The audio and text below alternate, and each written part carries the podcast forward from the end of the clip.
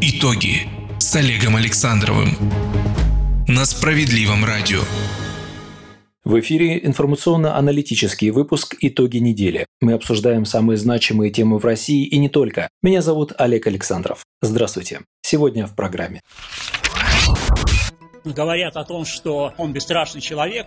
Нет, он цинично рассчитывает на получение политических дивидендов за свои действия. И эти дивиденды ему обещаны, обещаны врагами России.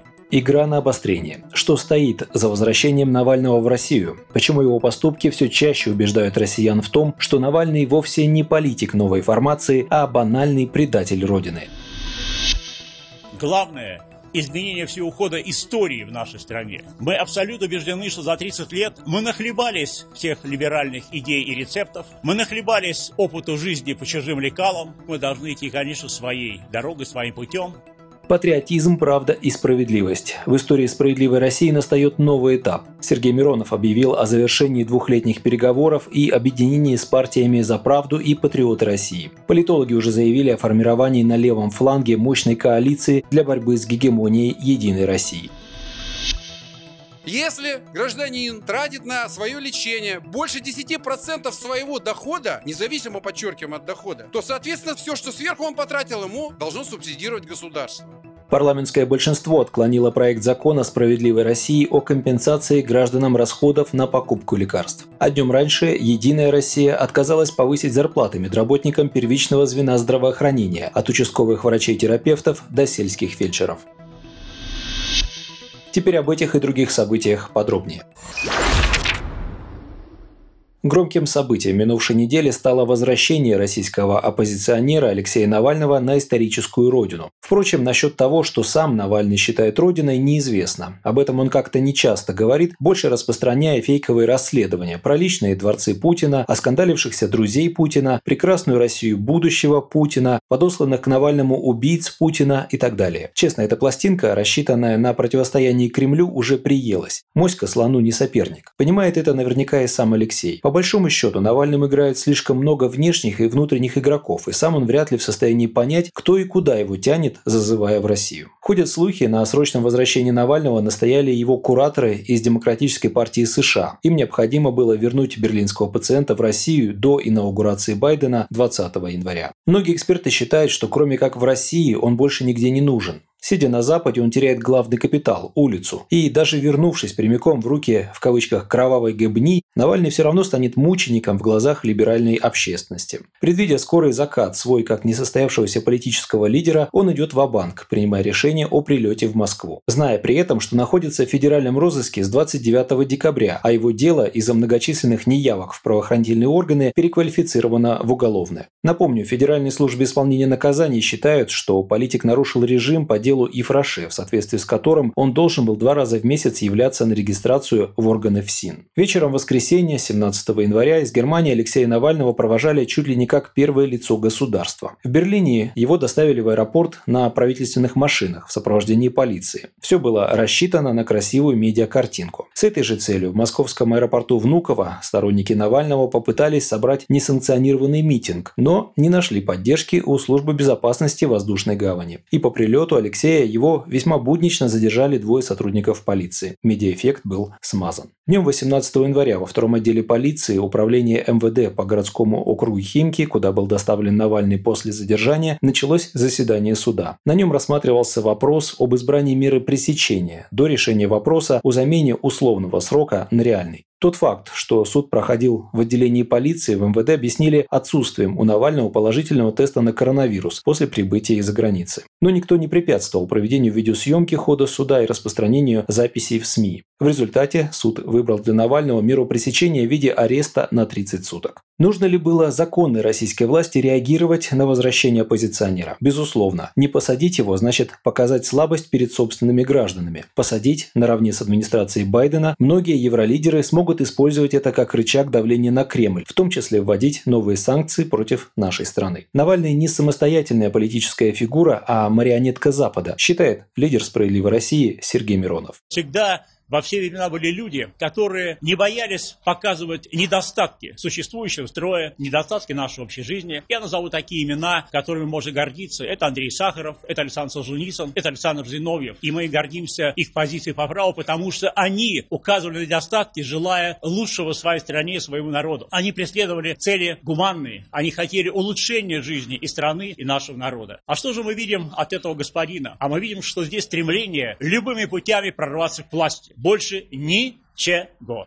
Во время пресс-подхода перед заседанием Госдумы 19 января лидер СССР прокомментировал ситуацию с возвращением Навального, назвав его поступок циничным расчетом на получение обещанных политических дивидендов от врагов России. Никаких других вариантов, кроме провокации Запада, к этой ситуации прикрутить просто не получается, равно как и объяснить, почему Навального западное начальство посылает прямиком в руки Федеральной службы исполнения наказаний. После в кавычках отравления Навального «Справедливая Россия» призывала к честному и открытому расследованию произошедшего. Однако Германия так и не предоставила никаких доказательств отравления, кроме пестрых газетных заголовков и прямых отказов по официальным правительственным каналам, что совсем недавно, в январе, подтвердил глава российского МИДа Сергей Лавров. А теперь Навальный, нарушив закон, из-за решетки призывает россиян выйти на митинги, а другие государства ввести санкции против нашей страны. Разве это патриотизм? Это стремление к власти с помощью скандальной известности и противостоянию государству, считает Миронов. Еще один момент. Вот там и Фраше, то еще что-то, Киров лес. Послушайте, мне кажется, после того, как он сделал заявление в Европейском парламенте, призывая, чтобы против его страны, гражданином которой он является, были введены самые жесточайшие санкции, у нас есть в Уголовном кодексе статья, которая называется очень просто «Измена Родине». Я уверен, что с предателем нужно поступать как с изменником Родины.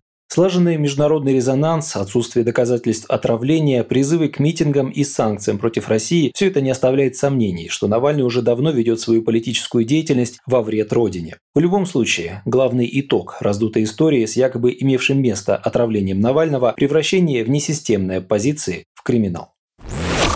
Итоги недели. «Справедливая Россия за правду». Так теперь будет называться партия Миронова, Прилепина, Семигина. Официальное слияние трех партий, активно обсуждаемое обществом и осуждаемое политическими соперниками, накануне анонсировал лидер справедливоросов Сергей Миронов. Россия первая создала вакцину против коронавируса, и нам всем нужно создавать вакцину против неэффективности государственного управления, против бюрократии, против засилия в экономике либеральных идей, против коррупции. И вот сегодня с большим удовольствием хочу сказать, что создание такой вакцины началось сегодня. Главные компоненты будущей вакцины будут состоять из трех очень хороших и понятных для всех граждан России слов и понятий. Это патриотизм, это правда и это справедливость. О том, что «Справедливая Россия» может объединиться с малыми партиями, заговорили еще в сентябре 2020 года. О том, что с «За правду» и с «Патриотами России» с конца декабря. И вот в среду 20 января Сергей Миронов объявил, три партии станут одной. Партий могло бы быть и больше. Варианты прорабатывали и с Родиной, и с новыми людьми, но не договорились, отметил он в эфире «Эхо Москвы». Я публично говорил, я уже на протяжении двух лет вел переговоры с самыми разными партиями, понимая две вещи. Первое, что «Справедливая Россия», безусловно, самостоятельно легко пройдет Госдуму восьмого созыва, и мы бы даже увеличили наше представительство. Я считаю, что необходимо делать другое. Нужно делать так, чтобы у нас не было монополии Единой России, и чтобы в Госдуме значительно увеличилось количество настоящих социалистов и патриотов. Вот ради этого я вел переговоры, которые действительно на сегодняшний день, пока вот так такой итог предварительный, я это осознанно говорю, что да, три партии, Пробедеева Россия, За правду и Патриоты России приняли решение объединиться. В ближайшее время мы все сделаем необходимые юридические действия, но а, мы призываем к объединению всех, и КПРФ, и коммунистов России, и пенсионеров за справедливость, и Родину, и всех, кто на фланге левом и патриотическом, призываем к объединению. И, ну, я реалист, что-то мне подсказывает, что, наверное, до единого дня голосования в наше объединение и Юрия какие-то крупные партии больше больше не примкнут. А вот, кстати, после единого дня голосования, уже осенью этого года, я думаю, что процесс объединения продолжится. Сам факт укрупнения «Справедливой России», который примкнули малые партии в канун выборов в Госдуму восьмого созыва, является серьезной заявкой на будущее влияние социалистических идей в новом составе парламента. Для партий «За правду» и «Патриоты России», которые очень хотят получить свою долю мандатов, но пока слишком молоды, это тоже серьезное усиление. Они получат шанс пройти в Госдуму, отщипнув электорат коммунистов и доставив много проблем единороссам. И «Справедливая Россия» укрепится, получит долгожданное обновление и новую кровь. «За правду» даст создаст с праворосом яркую медийную персону в лице писателя и политика Захара Прилепина, а «Патриоты России» – это старая уважаемая партия. В федеральной тройке в Госдуму будут лидеры всех трех партий. По регионам ситуация разная, но в большинстве субъектов локомотивом также будет выступать «Справедливая Россия». Напомню также, что СР изначально создавалась как объединенная партия. В 2006 году она была сформирована из девяти политических сил, в том числе партий «Родина», «Жизнь» и партии пенсионеров. Кстати, «Единая Россия» возникла также после слияния нескольких партий. Миронов убежден, что такой тандем нужен России, ибо страна уже нахлебалась либеральных идей и рецептов, а также то, что россияне поддерживают левые идеи и готовы за них голосовать. Главное изменение всего хода истории в нашей стране. Мы абсолютно убеждены, что за 30 лет мы нахлебались всех либеральных идей и рецептов, мы нахлебались опыту жизни по чужим лекалам, мы должны идти, конечно, своей дорогой, своим путем. 22 февраля в Москве состоится съезд сразу трех партий. «За правду» и «Патриоты России» должны принять решение о вливании в СССР, а «Справедливая Россия» о приеме свежей крови. Там будет выработана стратегия работы и сотрудничества. Это будет не ребрендинг «Справедливой России», не партия «За правду» «Справедливой России», а полноценная новая партия. Что касается названия партии, то будет длинная и короткая. Сразу могу сказать, что у нас длинное название все скорее будет такое, как когда-то у нас в начале была «Справедливая Россия. Родина пенсионера. Жизнь», а сейчас будет «Социалистическая партия Справедливая Россия. Патриоты за правду». Короткое название будет, вероятно, таким. Но я почему говорю «вероятно», это съезд будет принимать решение. Короткое название будет «Справедливая Россия за правду». Все три партии, родственные по духу и идеологии, близкие по взглядам, поддержали присоединение Крыма, выступают против ЕГЭ и повсеместной удаленки в образовании. Все готовы противостоять гегемонии Единой России. Альянс уже предрекают стать авторитетной политической силой с более широкими возможностями в борьбе за интересы Родины, укреплении экономической мощи государства и благосостояния жителей. Левоориентированного электората в России по разным оценкам около 23-25%, и растаскивать его между различными коммунистами, справедливоросами и другими партиями нет смысла. Никто из них не получит то большинство, на которое они надеются. Шанс влиять на государственную политику есть, только объединившись. Очевидно, что это понимает и в администрации президента, давая зеленый свет новому политическому проекту в интересах разворота построению социалистического государства, обозначенного Владимиром Путиным в качестве государственного ориентира в прошлогоднем обращении к Федеральному собранию. Итоги недели. Пожалуй, ничто так горячо не обсуждается в нашем обществе, как тема индексации пенсий работающим пенсионерам. Ее ждали в минувшем году, а теперь уже и в наступившем. Кажется, вот-вот. Так, в чем проблема? Буквально все фракции Госдумы за то, чтобы работающим ветеранам, как и неработающим, раз в год повышали выплаты на величину инфляции. А как дело доходит до голосования, вопрос обязательно проваливается. На этой неделе в стенах Государственной Думы справедливоросы вновь заявили о том, что будут добиваться давно назревших социальных законов, несмотря на противодействие партии большинства и либерального блока правительства. Таких законов, как не только давно назревшая индексация пенсий работающим пенсионерам, но и обеспечение регионов лекарствами и контроль за ценами на них, повышение престижа врача, для чего нужно поднять зарплаты медработникам, говорит Сергей Миронов. Какие же приоритетные законопроекты определила «Справедливая Россия»? Ну, первое – это, конечно, многострадальная проблема индексации пенсий для работающих пенсионеров. Вы все помните, что президент повторно дал поручение правительству к 1 февраля разработать предложение. Но повторно не по дате, а по сути. Потому что после нашей видеоконференции 6 октября, где я этот вопрос поднял, президент сказал, конечно, надо об этом думать и дал поручение. В ответ как в песне «Тишина». Но и, к сожалению, и фракция большинства тоже не среагировала. В последний момент сейчас уже реагирует, и это правильно. Потому что, не сомневаюсь, уважаемые коллеги, в этом году, в 2021 году, мы решим этот вопрос, и норма Конституции, за которую мы голосовали в июле прошлого года, станет действительно действующей для всех пенсионеров, для всех пенсий, и индексация будет произведена.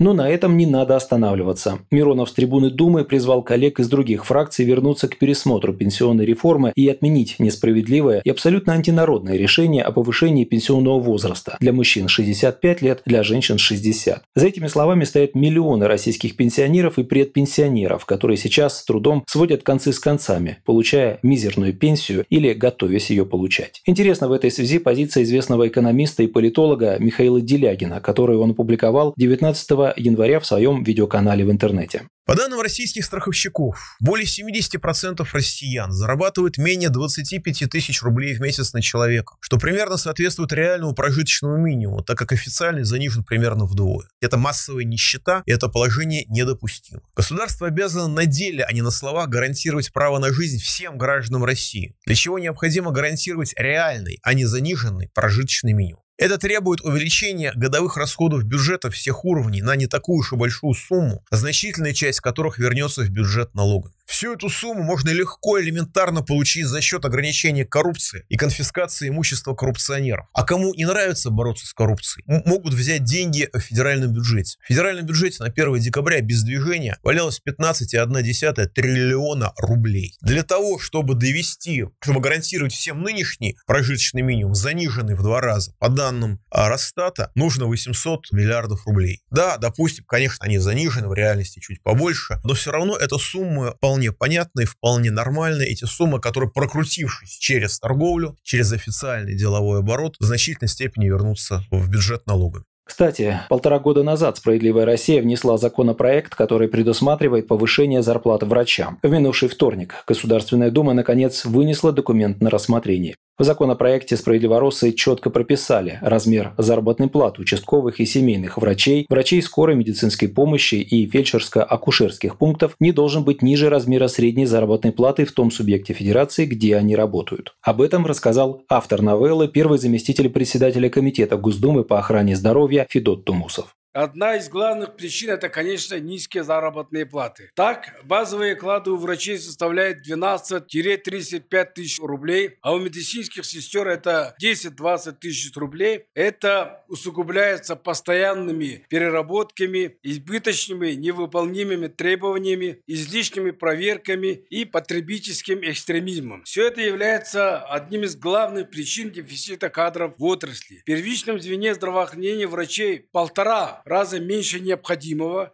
это где-то 36 тысяч человек. Средних медицинских работников не хватает 1,8 раза меньше, чем нормативы, это 66 тысяч человек. В том числе фельдшеров 1,9 раза тоже меньше, это примерно 20 тысяч человек. Если мы с вами примем предлагаемый законопроект, то произойдет коренной перелом в деле оплаты труда медицинских работников, и все мы с вами внесем огромный вклад в деле улучшения здравоохранения в целом в нашей стране. Справедливая Россия отмечает, что сложившийся в первичном звене здравоохранения кадровый дефицит не получится преодолеть до тех пор, пока не будет обеспечена достойная оплата труда тех, кто находится на передовой медицины. Это все те же участковые врачи в поликлиниках, медики, которые работают в ФАПах и на скорой помощи. Большинство из них не задействованы на лечении коронавирусных больных и повышенные президентские выплаты не получают. Но именно на эти категории медработников ложится основная нагрузка. Представители «Единой России» покивали, признавая сложную ситуацию по оплате труда в первичном здравоохранении. А потом профильный комитет раскритиковал законопроект за его юридические неточности, которые образовались за прошедшие с момента внесения проекта закона полтора года. Таким образом, инициатива была отклонена. Отличная многоходовочка, чтобы не повышать бюджетные расходы на здравоохранение и зарплаты врачам.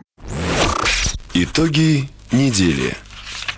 Не могу не сказать еще об одном социально значимом законопроекте, отклоненном думским большинством на следующий день, 20 января. Законопроект СССР предлагал ввести максимальный уровень расходов граждан на лекарства. И это как раз та норма, которую нужно привести в соответствии с Конституцией, за что те же единороссы дружно ратуют. Дело в том, что статья 41 Конституции гарантирует каждому право на охрану здоровья, бесплатную медицинскую помощь. В Конституции статья есть, а бесплатных эффективных лекарств практически нет. В СССР предложили по аналогии с субсидией субсидиями на оплату ЖКХ, где граждане тратят не более 22% в среднем на жилищно-коммунальные услуги от своего месячного дохода, внести в закон пункт, что все расходы на лекарства свыше 10% от доходов человека должны также субсидироваться из бюджета. Но не были поддержаны фракции, занимающие 350 мест в Думе. Формулировка, как всегда, одна – денег нет. А объяснявшийся от лица фракции единороссов член Комитета Государственной Думы по охране здоровья Александр Петров вообще сделал вид, что не видит логики в предложении справедливой России. Я не вижу взаимосвязи 22% ЖКХ и лекарств. Я тут не совсем вижу логику. Но прежде всего я хочу сказать, что тот бюджет, который мы приняли и проголосовали, он абсолютно взвешен, он обсужден в экспертном поле, прошел глубокое и большое общественное обсуждение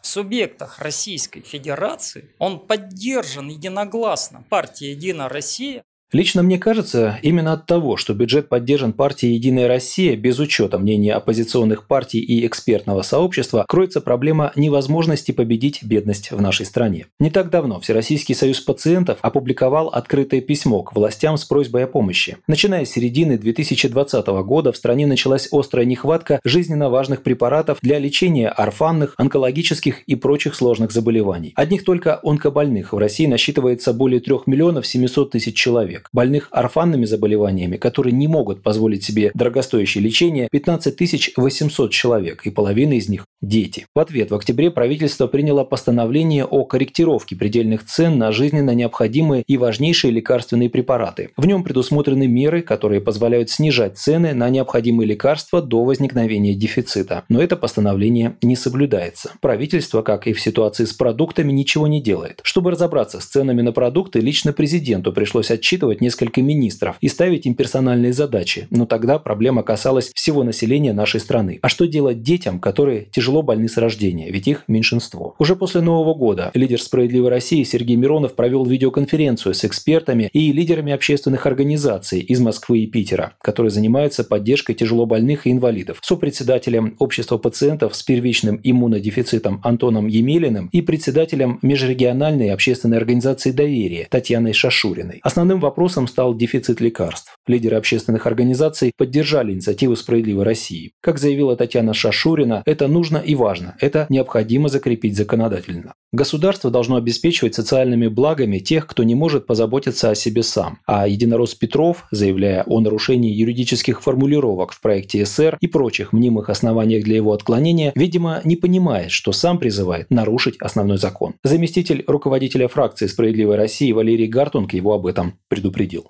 Ну, чего только не услышишь с этой трибуны. Оказывается, мы тут пытаемся создать какой-то новый механизм, который невозможно реализовать. Механизм по поддержке граждан, которые тратят сегодня на спасение своих жизней за свой счет. Хотя по Конституции это должно делать государство. Если гражданин тратит на свое лечение больше 10% своего дохода, независимо, подчеркиваем, от дохода, то, соответственно, все, что сверху он потратил, ему должно субсидировать государство. Что тут непонятного? Зачем вводить какие-то рамки, ограничения? Для одних граждан это будет действовать, для других не будет? Это что? У нас Конституция на одних действует, на других нет, что ли? Я не понимаю представителя комитета, который от нас требует, чтобы мы ввели ограничения на применение этой нормы в нарушение Конституции. Мы уважаем свою Конституцию, поэтому мы считаем, что если норма действует, она для всех граждан должна действовать. Дальше. Заболевания разные бывают, и стоимость лекарств уже разная. Кому-то на цитрамон не хватает, а кому-то на дорогостоящее лечение, на лекарства не хватает. Это разные вещи. И, соответственно, и доходы могут быть разные. Если у человека большие доходы, и он тратит немного денег на лекарства, у него не возникает права на получение субсидии. Неужели это непонятно? Поэтому на людей с высокими доходами с малой долей вероятности эта норма будет распространяться по факту, потому что просто столько денег они не потратят на приобретение лекарств. А для малоимущих это будет очень нужная норма. Подсчитали, что на реализацию закона, который ограничит траты на приобретение жизненно необходимых лекарств 10% от дохода гражданина, потребуется в казне 700 миллиардов рублей. Валерий Гартунг утверждает, что свободные деньги есть, и нужна только политическая воля для принятия решения. Если деньги в бюджете, за неделю до Нового года правительство не потратило 4 триллиона рублей. С этой трибуны представитель комитета сказал, что всего нужно 700 миллиардов. Это в 6 раз меньше, чем денег осталось на конец года у правительства. Вот вам и ответ на этот вопрос. Поэтому мы не писали в своем заключении, что не нужны деньги. Написали, что не нужны деньги, потому что они есть в стране. Справедливая Россия в прошлом году добилась открытия горячей линии, на которой можно было сообщить о дефиците лекарств. После заявления Сергея Миронова премьер-министр Мишустин обязал министра здравоохранения лично проконтролировать запуск и работу линии. Но если на правительство парламентской оппозиции еще как-то удается влиять, например, через президента, то борьба с монополией «Единой России» в этом году начинается с новой силой. И чем ближе будут выборы в Госдуму, тем больше правды, в том числе кто как из народных избранников голосовал и заслуживает ли любви избирателей, мы наверняка услышим. Вот такой насыщенной выдалась прошедшая неделя. Я, автор программы Олег Александров, прощаюсь с вами. Будьте здоровы и слушайте «Справедливое радио», чтобы владеть информацией. До новой встречи в эфире. Итоги с Олегом Александровым на «Справедливом радио».